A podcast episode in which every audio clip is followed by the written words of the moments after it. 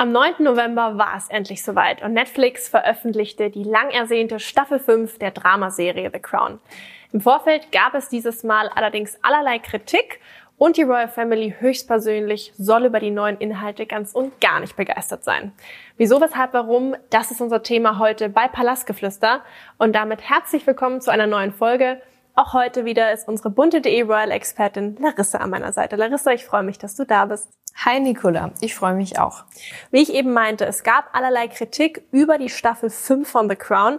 Bevor wir darauf eingehen, lass uns kurz einmal besprechen, was man denn jetzt wissen muss, wenn man The Crown noch nie gesehen hat. Ja, The Crown ist eine Serie über die Windsors, über die britische Königsfamilie. Sie läuft seit 2016 auf der Streaming-Plattform Netflix.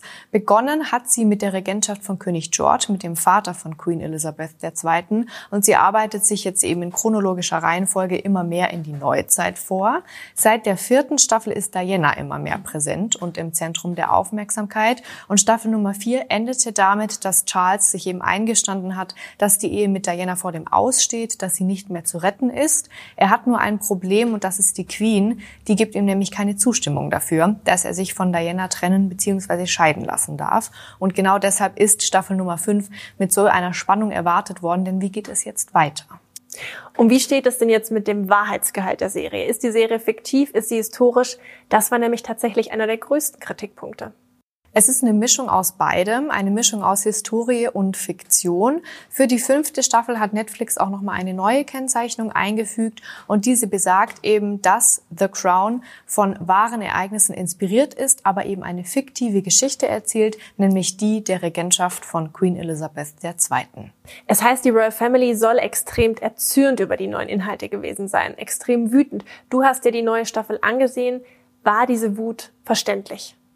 Ich muss sagen, dass Netflix die Staffel so inszeniert hat, dass man durchaus Verständnis für alle Parteien gewinnen konnte. Also ich habe Charles verstanden, aber auch Diana und Camilla und auch die Queen. Was wir zu sehen bekommen, ist ein Liebesdreieck zwischen Charles, Diana und Camilla.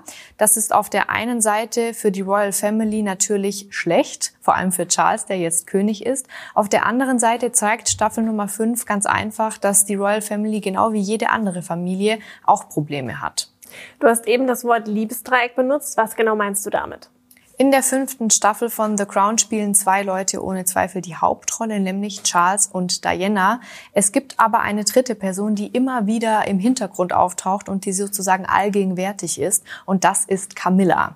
In Staffel Nummer 5 treffen sich beispielsweise Diana und Camilla kein einziges Mal. Trotzdem ist sie latent immer da. Sie ist Bestandteil dieser Ehe und deshalb auch das Wort Liebesdreieck. Wenn du es zusammenfassen müsstest, welches Bild zeichnet denn Staffel 5 über die Ehe von Charles und Diana?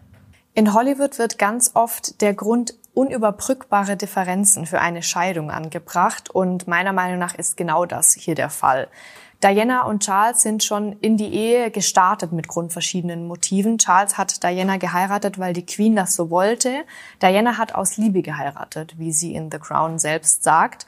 Über die Ehe sind die Probleme dann immer größer geworden, denn Charles und Diana hatten eigentlich nichts gemeinsam. Sie war sehr jung, er hatte eine Aufgabe, nämlich das Land zu repräsentieren als Thronfolger und sie haben zwar miteinander gesprochen, aber immer aneinander vorbei. Und Sie waren ab einem bestimmten Zeitpunkt eigentlich nur noch für die Öffentlichkeit, ein Paar für die Presse. Es gibt auch eine sehr schöne Szene direkt zu Beginn der fünften Staffel. Da nimmt Charles Diana in den Arm vor einer Menge an Fotografen und sagt, lass uns ihnen den alten Zauber wiedergeben. Also Charles weiß ganz genau, wie er sich zu inszenieren hat und sie genießen auch beide das Rampenlicht. Wenn die Kameras aber nicht mehr klicken und wenn die Türen geschlossen sind, dann ist diese Ehe schon total zerrüttet gewesen. Und das sind auch immer die Momente, in denen Charles die Nähe von Camilla sucht. Denn Charles war nun mal nicht in Diana verliebt, sondern in Camilla. Die Queen wollte das das aber nicht hören. Warum hat sich denn die Queen so dagegen gewehrt, dass sich Charles und Diana scheiden ließen?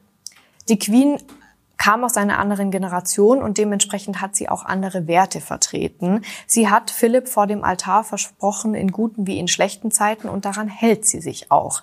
Wir sehen in Staffel Nummer 5 tatsächlich auch eine Ehekrise zwischen der Queen und Philipp. Für die Queen selbst ist das aber nie ein Grund, um sich scheiden zu lassen oder sich trennen zu wollen. Und dasselbe erwartet sie eben ganz einfach auch von Charles. Zumal wir in Staffel Nummer 5 sehen, dass die anderen beiden Ehen der anderen beiden Kinder von der Queen, nämlich von Andrew und von Anne, ebenfalls den Bach heruntergegangen sind. Edward war zu diesem Zeitpunkt nicht verheiratet. Allerdings war es der Queen wichtig, dass eben gerade die Ehe des Thronfolgers Bestand hat eben auch vor Gott, denn sie vertritt ja auch die Church of England als Königin und da kommt eine Scheidung einfach nicht in Frage. Zu was hat diese Einstellung der Queen jetzt geführt? Hat sie Charles Bitten nicht nachgegeben, sich von Diana scheiden zu lassen?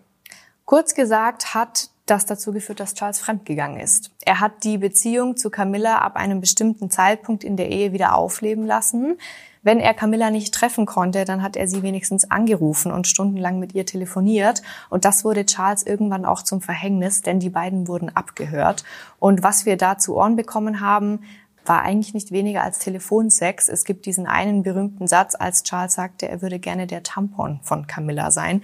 Diese Szenen und diese Sätze sind auf Zeitungen gedruckt um die Welt gegangen. Und da kann ich Diana natürlich verstehen, dass man sich das als Ehefrau dass man das nicht auf sich sitzen lassen will. Es gibt von Diana diese Aufnahmen, die wir, glaube ich, alle schon mal gesehen haben. Diana im schwarzen, schulterfreien Kleid, das sie 1994 trug. Dieses Kleid wurde damals als eine Art Rachekleid gezeigt. War es wirklich so? War Diana auf Rache aus? Ja, Sie hat dieses Wort Rachekleid auch in The Crown selbst benutzt. Zum einen hat sie nachgelegt, Charles hat ja selbst auch ein Interview gegeben zum Eheaus oder zu seiner Rolle als Thronfolger, wo die Ehe auch angesprochen wurde. Und Diana hat ein Buch geschrieben, beziehungsweise sie hat eigentlich ein Buch schreiben lassen mit der Hilfe von Andrew Morton. Das war das eine. Und auf der anderen Seite hat Diana im Jahr 1995 das legendäre BBC-Interview gegeben. Und das war die Spitze des Eisbergs. Denn du hast mich vorhin gefragt, ob ich die Wut der Royal Family nachvollziehen kann. Und an dieser Stelle muss ich ganz klar sagen, ja. Ich glaube, wir als Royal-Fans haben dieses Interview auch mehr als nur einmal gesehen. Und wir wissen auch, dass Dianas Äußerungen damals nicht die einzigen waren, die auf Empörung stießen. Was ist damals genau passiert? Kannst du das nochmal Revue passieren lassen? Es gab einen Journalist von der BBC, sein Name ist Martin Bashir, er ist heute um die 70 Jahre alt und er hat sich in den Kopf gesetzt, dass er unbedingt ein Interview mit der Prinzessin von Wales führen möchte. Da das damals nicht so einfach war, an Diana ranzukommen, hat er sich eine Strategie zurechtgelegt und Dokumente gefälscht. Diese gefälschten Dokumente, es hat sich um Kontoauszüge gehandelt, hat er Diana und ihrem Bruder vorgelegt und hat eben behauptet, dass diese Kontoauszüge, diese Zahlungen beweisen, dass Mitglieder aus Dianas Team dafür bezahlt werden, dass sie intime Informationen weitergeben.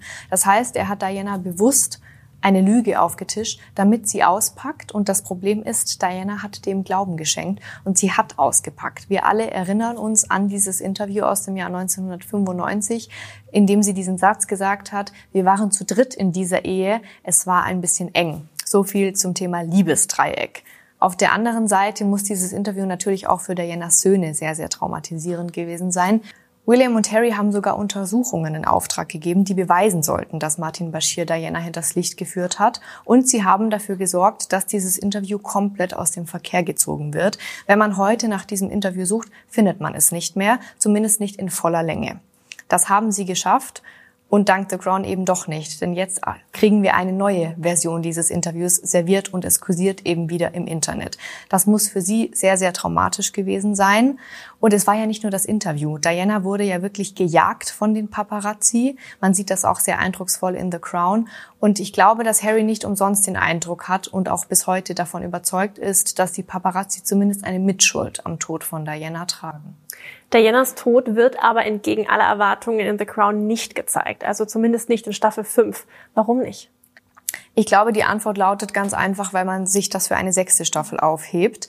Die Königsfamilie hat ebenfalls explizit darum gebeten, dass der Tod oder zumindest die letzten Stunden von Diana nicht gezeigt werden. Und auch hier wissen wir mittlerweile, dass sich Netflix erneut diesen Anweisungen widersetzt hat. Es gibt nämlich Aufnahmen von Aufnahmen im Alma-Tunnel in Paris. Daher wissen wir, dass bereits Dreharbeiten stattgefunden haben. Die Staffel Nummer 5 endet im Jahr 1996 mit der Scheidung von Diana und Charles und Diana lernt zu diesem Zeitpunkt bereits ihren zukünftigen Partner Dodi Al-Fayed kennen, der ja mit ihr in diesem Auto verunglückt ist. Das heißt, ich vermute sehr stark, dass sich die sechste Staffel auf das letzte Lebensjahr von Diana fokussieren wird und auch auf die Beziehung von Charles und Camilla. Denn was wir auch in der letzten Folge der Staffel Nummer 5 sehen, ist ein Gespräch zwischen Charles und der Queen, in dem die Queen Camilla immer noch als Affäre von Charles bezeichnet, was ihn natürlich sehr wütend macht, denn er liebt diese Frau und das tut er schon sehr lange. Das heißt, in der neuen Staffel werden wir die letzten Stunden von Diana sehen, bestimmt auch die Beerdigung, aber eben auch die Tatsache, wie Charles es schafft, dass er doch Camilla an seiner Seite haben darf. Wenn ich das Ganze jetzt so Revue passieren lasse, dann könnte man meinen, dass mit The Crown Staffel 5 die Royal Family noch gar nicht das Schlimmste hinter sich hat. Noch lange nicht, wenn The Crown wirklich bis in die Neuzeit hervordringen möchte. Denn es gibt ja den Skandal um Prinz Andrew, es gibt den Skandal um Prinz Harry, den Rücktritt von Prinz Harry, seine Memoiren, die Netflix-Dokumentation, das Oprah-Interview. Also es gibt noch mehr als genug Stoff für die Produktion von The Crown. Ich denke aber, dass die Umstände des Todes von Diana für Charles auch eine Chance sein könnten. Denn er hat damals sehr schnell verstanden, welche große Rolle sie für das Volk spielt und wie wichtig es ist, dass man würdevoll mit ihrem Tod umgeht. Und er hat sich den Anweisungen seiner Mutter widersetzt und ist höchstpersönlich mit der königlichen Maschine nach Paris geflogen und hat den Leichnam von Diana nach Hause geholt. Und das zeigt, dass er sehr wohl verstanden hat, wie das Volk denkt und vor allem, wie das Volk fühlt. Und ich glaube, das kommt ihm jetzt auch in seiner Rolle als König zugute. Wir sind auf jeden Fall sehr gespannt, wie es in Staffel 6 weitergehen wird, denn dass es eine sechste Staffel geben wird, das hat Netflix bereits bestätigt. Unklar ist nur noch, wann Staffel 6 ausgestrahlt wird. Wir werden uns aber auf jeden Fall noch ein gutes Jahr gedulden müssen. Das war's für heute von uns bei Palastgeflüster. Larissa, ich freue mich sehr, dass du auch heute wieder an meiner Seite warst. Wir sagen Tschüss und bis zum nächsten Mal.